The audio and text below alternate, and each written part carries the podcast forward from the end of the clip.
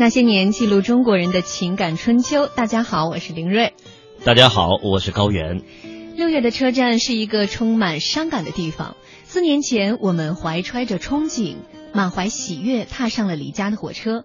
四年之后，我们又背上厚重的行囊，踏上拥挤的月台，满怀着不舍的和身后那一张张熟悉的面孔，用力挥手，微笑着告别。唯有转身的那一刻，才敢让眼泪放纵。当火车启动，我们的大学生活也就在这一刻画上了句号。当送站的同学们身影渐渐消失，我们或许才意识到前路漫漫，从此要一个人走。本周那些年毕业季系列，今天晚上我们就和您一同再回到离别的当天，追忆学生时代的最后一列火车。我们在微信上已经有朋友说：“哎呀，这周的节目听着实在是太虐心了，各种的伤感。”不过大家放心，我们今天直播间里面的这两位嘉宾呢，一位是暖男，一位是特别智慧的朱旭老师，所以我相信我们即便是个离别的话题，中间也有很多非常欢乐的笑点。朱旭老师先 say 个 hi 吧。没那么严重哈，为什么呢？我今儿就看了一个朋友圈，嗯，是一个大一的女同学发的。她说呢，今天参加呢师哥师姐们的毕业典礼，哦，哎呦，她就看到了三年后的自己。嗯，他说会是眼泪更多呢，还是会笑声更多呢？其实我觉得我们今天在谈离别的时候吧，和我们就是三十多年前毕业的时候会有一个特别不同的对照。那个时候是真离别，嗯，说不清楚什么时候。我记得我和我一个女同学就在她毕业前夕，我们两个有过一个约定，说二十年能再相见，就觉得挺早的了。你们现在会能想象你们毕业的时候跟你们同学相约是多久？也有啊，不是有人约的说二十年。来另一位嘉宾嗯江浩，回答一下朱旭老师的问题。啊还有我，大家好，晚上好，我是江浩。我觉得那个时候也约二十年吗？啊，对，我觉得用了二十年，但是我一直是为了很诗意的约二十年吗？呃，没有没有没有没有没有，约了十年，但是没去 啊嗯，约了十年。但我们这儿就直接不约了，觉得大家都很方便。对，因为现在的确见面太方便了，是吧？嗯，嗯，呃，今天我们要聊离别的车站，其实也想问问大家啊，说说您在毕业的时候有没有送行团？这个送行团是多大规模的？你还记不记得当时的那一列车次是多少？我们的互动方式在新浪微博检索“经济之声那些年”，或者在微信平台上搜索“那些年”三个字，找到我们的公众号，然后跟我们留言，您的实时互动我们都能够看到。嗯，其实我们聊了这有第三周了吧，说这个毕业季的离别，我们一直在说，其实这个毕业的离别，它是一个挺漫长的过程，恨不得从大四的下半学期开一上学开始，这种这种浓烈的离别的气氛就一点一点在渲染，只不过可能在个别的几个点，比如说毕业聚餐啊，或者对这个时候会爆棚。其实我觉得最后它总会有一个画上句号的时候，这个句号。如果说能够非常完整的经历这一次送站，我觉得这个句号就是特别完美的。你们三个人都属于是有人送和送过别人的吗？对我我肯定是，嗯，我从大二就开始送师兄，朱对我也不知道我怎么乐了就那么愿意去这个火车站啊。就是你的起点比较早，啊，对嗯，然后我印象特别深，因为我大学有自己的乐队嘛，嗯，呃，然后我整天混你每次节目都要都要啊都要提一下这件事儿我觉得。以后咱们要做这期节目，乐队的节目。嗯，我跟文学，我是法学院的，我跟文学院的乐队走得很近。然后文学院乐队的队长，嗯，我觉得我想当然去是一定会送他的。然后我知道他哪天走，知道他什么时候走。然后我去找他的时候，那个门敲开，却没有人了。然后我非常熟悉的踩着椅子背儿，用这个呃笤帚把这个门打开，嗯打开之后桌上一张纸，就五个字儿：江浩，我走了。那个心真的是特别特别难受，然后想都不想就跑到公交车站上，然后就追去去追追到火车站，当时还是赶上了。那是男生女生？男生男生男生，我你事先跟他说好了吗？呃，我说有过约定吗我那时候不叫约定，都说要送，嗯嗯，但是他走的时候他不想让别人送。嗯嗯我觉得每个人可能都有这种感觉，他不希望别人把那个那个特别难过的那个情绪带到带带到那那个火车站去。那个我和江浩，我们俩大概上大学的时代差不多啊。差不多我记得那个时候特别流行一句话，叫做“你走的时候我不去送你，你回来的时候，不管刮风下雨，我都会接你。这是梁实秋先生的那句话。对对，然后那个时候我记得很多离别赠言的时候都以这句话，但是过了十年、二十年，倒过头来看看，这是一个阴谋，其实我都在后悔 不想去送。这这当时怎么就没送呢？肯定我觉得会有遗憾的。呃，其实我觉得这个可能跟跟专业呀、或者院校有很大的关系。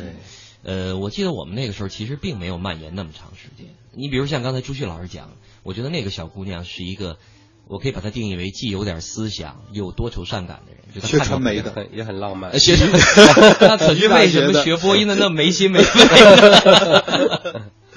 嗯，江浩，你你你你说你这是，其实我在你刚才的这个回忆当中，我捕捉到你跟这个人一定是很熟的，就是他他你们两个不住在一个寝室，对，但是你会非常娴熟的踩着凳子，对，那是师兄嘛。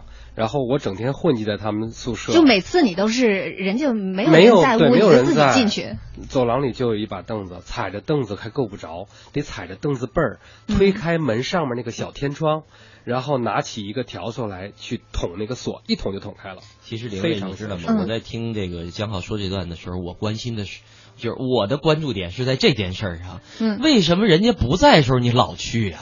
我就觉得那是我的宿舍，只不过我没钥匙 而已。这这还是人家没把你当自己人，没给你配钥匙啊。嗯，那赵大恒没留下来，这是昨天那个嘉宾，是他们宿舍啊。是他们宿舍对，嗯，对，浩浩哥是在他们宿舍，后来是睡了好几年，还一直呃睡在一直混迹在那个宿舍，一直在那对，很喜欢文学。嗯，所以就是人家到了离校的时候，终于觉得说我可以摆脱他了，嗯所以留张纸条就走了。也可能是，嗯，然后所以就追到火车站，他也很惊讶，嗯啊，来了，你还来了，我打了他一拳，当时一群人围着他在唱歌，哎我特想知道，当你见到他的那一瞬间，嗯。你现在还能回忆起来你当呃时能特别清楚，然后就就是不知道该说什么，什么话都没有，就是嗯。平时话，我觉得我是一个挺挺开朗的人，话挺多的人，一句话都没有，打了一拳，一句话都没有，不知道该他说什么。什么反应？就是低着头，后来大家唱歌，就是那个时候只有唱歌，嗯，能把自己心里的想法说出来。除了唱歌，一句话都不知不知道该怎么说你们唱的什么？唱的是《大约在冬季》，不是我们整个站台上《大约在冬季》无数遍的吟唱。那个是当时是有大喇叭在那领唱吗？呃，没有，大喇叭说带小孩的旅客，请把小孩看管好。结果看到一站台，其实都是孩子。呃，对，就是在他们，我觉得在乘务员眼里，可能这些孩子真的是，但我相信他每年都会经历这种情况，但是每年我觉得看到都会动容。嗯，没我们微信上，哎，有朋友可能是被我们说的有点伤感啊，在在写一段歌词，他说他们都老了吧，他们在哪里呀？他们就这样各自奔天涯。这首歌是朴树的《那些花儿》，其实有的时候就是这些歌曲或者说一个拥抱会特别助力，让那个眼泪瞬间就崩塌。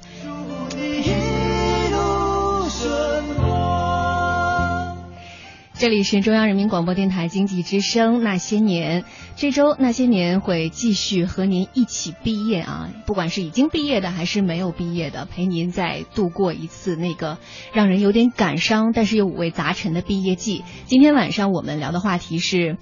那一个最后一列火呃火车，就是你在大学毕业的时候最后的那一趟火车，可能会给我们留下很多很多的记忆。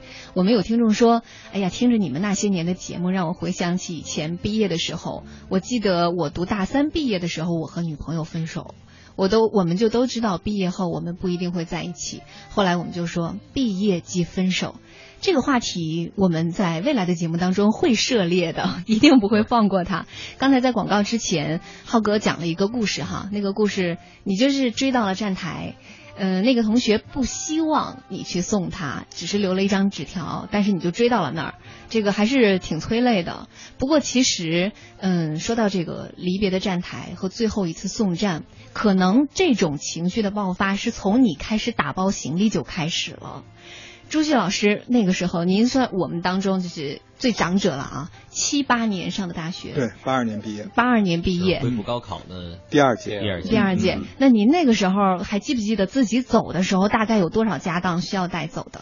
我很少，我就是一个箱子。进学校的时候是一个箱子，那个箱子是我父亲，他当时从上海到调到北京来工作的时候，实际上是个纸质的，然后刷了点漆，但是很大有扣，很漂亮。然后那个箱子一直陪了我四年，然后还是那个箱子跟着我走，就是那种布的是吗？呃就是里边是纸壳，哎，是外面是纸壳，但是还特别薄的布。结实，哎，还是挺结实的。呃，另外呢，就是暖瓶啊，什么嗯那个、那个那个那个叫脸盆、嗯，网兜，嗯，都都要带着这些呃，对但是没什么书，因为书呢？因为课本我也留不下多少，我不是特别喜欢我那个就是学的那个工程专业，我是学工的，学铸造的。哦嗯，然后呢，读闲书呢，图书馆里点杂志啊、小说就够我读了，再我都买不起了，所以我就不像人家就说还要带着书走，这个特惭愧哈。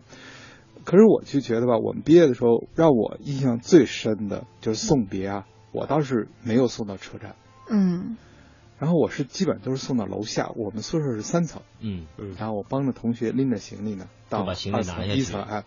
然后那会儿呢，就是有那个蹦蹦车，相当于现在的出租车，比就是现在的摩的是它是专职司机，嗯咱现在那个摩的是啊、嗯。兼职司机啊，噔噔噔噔来了，然后就装。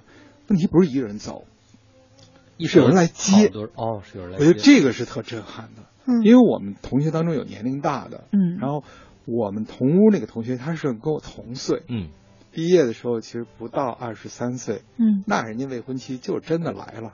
未婚妻来那了当然了，那当然啊，就是未婚妻骑着那个棒棒，不是，他就从内江赶到了成都，先住上嗯，然后帮他收拾行李。所以这个收拾行李的过程吧，不伤感，是特喜悦。没错，我然后我们们在边上看着吧，好羡慕死对，很羡慕啊，人家是的。然后呢，因为我们那个年代是不许谈恋爱的，嗯。只有在这一时刻你可以宣布，嗯可以嗯就是向所有的人我毕业了，展我可以现对。嗯，然后我们班至少有好几位这样的一种状况来接，所以我就想起是。哎，他们把未婚妻带到宿舍的时候，你们有没有特别惊讶呀？以前我我们要看，我们要？仔细看，要跟他说话呀。嗯，哎，你们有没有人过去跟他说说？你看，麻大嫂，麻烦你帮我也收拾一下。那个时候没有那么大胆，但是呢，嗯我们会试着吧，就端详，嗯嗯，长得怎么样啊，嗯。然后悄悄的问一下，说说做什么工作的或者怎么着啊，但是不敢多问，因为那会儿吧，还是有点男生女生不是敢特别那个什么，但是总是那种很，然后还有他那个过程是什么？他拎着东西，嗯，就是两个人坐进了那个挤在那个小蹦蹦车那个小上，蹦蹦车里。然后他就突突突突突突掉过头来，一点一点往远看了。那你想到的是什么？这不是一个人走啊，这是一个家在走。太温暖了，我觉得。对啊，所以我觉得那幅画面真的和刚才那个但是但杨是呢浩说的，他那个是特文艺的，是要唱歌的，嗯我们是特实在，是过日子的，哎，那我觉得你们也会，你们也会哭啊，就看到人家两口子走了，然后哭出来了就高兴，那会儿就高兴，替他们高兴。后来嗯过了二十多年嗯，我就到我这个同学，他叫江嘉宾，在内江，他就分回老家去了。我上他们家，然后嗯他和他媳妇儿在内江的啊，是是是，没转 没改。哎，你还别说，我们确实有好几个同学都都都换了。嗯四川话叫换教，你们听得懂吗？就打麻将本来嗯本来是胡五万啊后来换成三条了，所以他们管这叫换换教实际上就是离了又接了改嗯改招了，对嗯。然后这个他们俩可好了，就是依然如故。而且这个家庭相对来讲是比较困难，父亲是铁匠，他是他们家里唯一能考出来读大学的，整个读书期间特别的节省。我们吃肉菜，他就吃素菜，真棒。但是人家在毕业前有了那个九十块钱的板砖，并且在毕业的时候让未婚妻来接。嗯其实到今天，我依然觉得我特别的羡慕他。后来他们旅行结婚到北京来，我接待的他们，然后我到他们家去，他们请我一块儿吃鱼，所以那个时候就那就我还是叫嫂子嘛。嗯我说你你你还记得吗？你当年当年来的时候，来接江家边的时候，我说你可一点都不脸红啊。嗯嗯嗯这个其实也是一种，就是让你觉得大学毕业那会儿是多大个事儿啊。是是啊是吧？因为这这个，没错因为但是其他的同学呢，就有的是分得远，很伤感，嗯有的是分得不如意，就酒喝醉了，是吧？所以呢，它并不是都是那种啊，就是好像离别的那种那个伤感，嗯，而是呢是一种很复杂的。但总体来讲，我们都特别急切，想早点工作，早点挣钱对，早点挣钱。嗯其实这个是有很多朱旭老师那个时代的特性，对因为那个是刚恢复高考的时候，所以而且班级里我们面年龄是一直不差很大。分开的，我就在想，等到我女儿他们读大学的时候吧，恨不得大四开始吧，互相都找不着了。呃不用最大四，现在是大找不着了对吧几乎就都不见了。然后呢，等到毕业的时候呢，得凑的一波再来离别。哎，还得问，嗯这对，这是咱班的吗？就相当于有一个实习离别是大家都已经分了，然后再有就是现在离别，你说那个微信一开，离得开吗？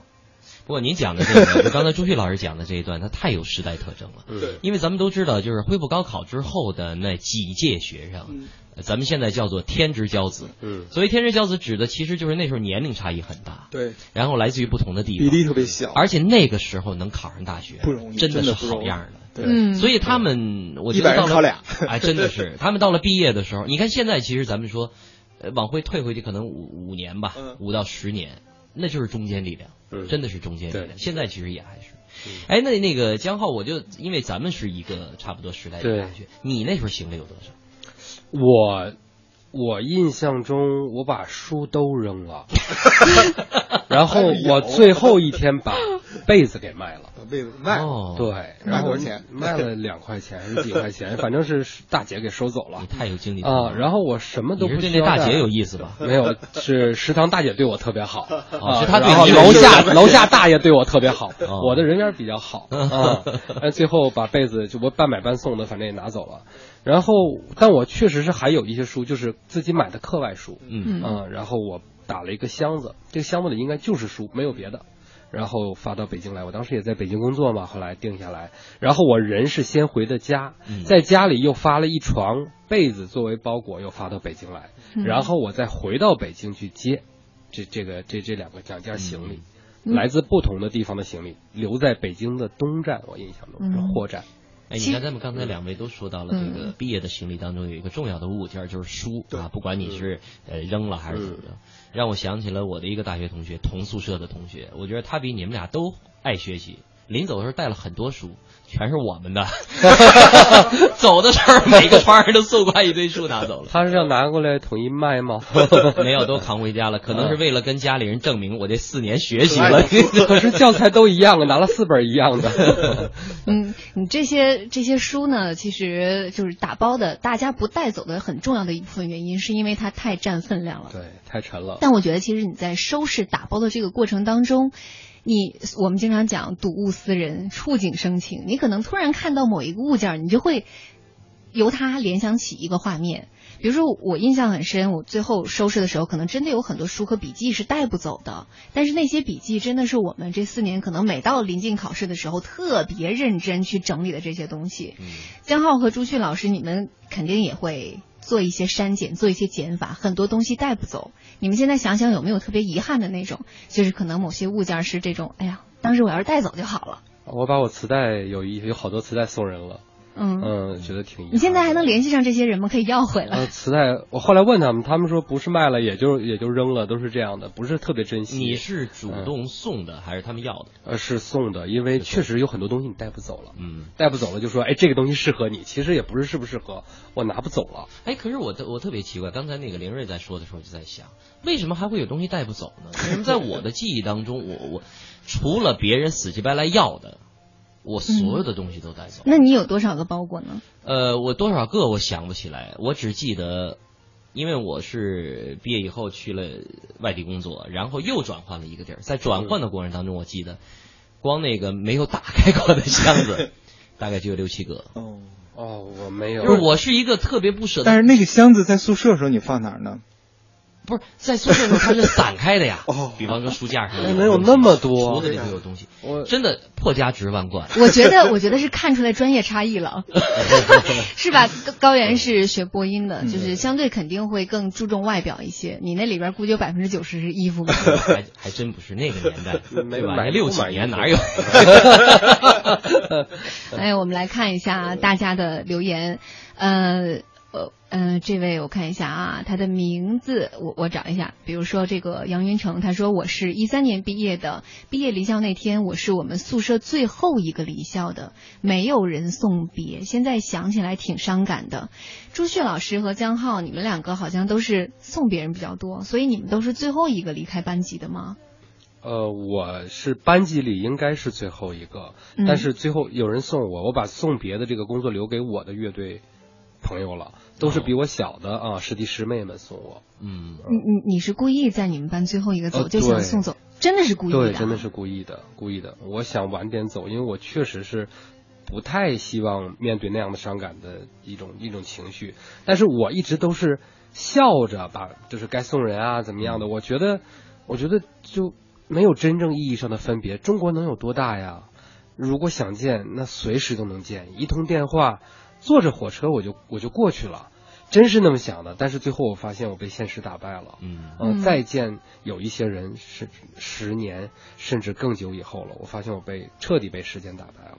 不过这种，我觉得这种想法的的确确是分别的时候，两种比较极端的有代表性的想法。一种就是有什么好哭的呀，对吧？打电话那么方便，然后坐火车那么方便。对对对。还有一种就真的是觉得说，我这辈子可能就见不着他了。嗯啊，我那个朱旭老师，你们当时毕业的时候，对我们这种你感觉会更强烈一些，所以我们会出现那会儿就是送那个日记本儿，然后在本上要写几个字儿，然后就就像毕业留言册一样不样。一样啊一，毕业留言册是我拿本儿让你写一寸的照，片，他是送本儿，本儿上有字。关键是我们班吧是一个几乎是光头班，我们五十个人大班只有五个女生，哦四十五个都是男生。那你想想，男生之间送一本儿，还带照片的，觉得酸酸的，还带一个那个照片儿。嗯。可是我在最近在翻这个东西的时候，我又翻到这个照片的时候，那感觉就真的是太珍贵了。哎，就是不一样了。嗯。尽管后来我们还有的见过，然后我们班有一位同学很早，就是三十多岁，呃，就脑溢血就哦，就走了。过世了，那就是毕业以后我只见过他一回。然后还有一位同学呢，是我们二十年聚会的时候，嗯我是生生的把他使劲儿打电话把他找出来，他因为换了单位啊等等。哦，所以这也是很多人伤感的原因，在最后的那一车站，就是也许我们会有美好的愿望，我们以后还能再见，但是真的说不准。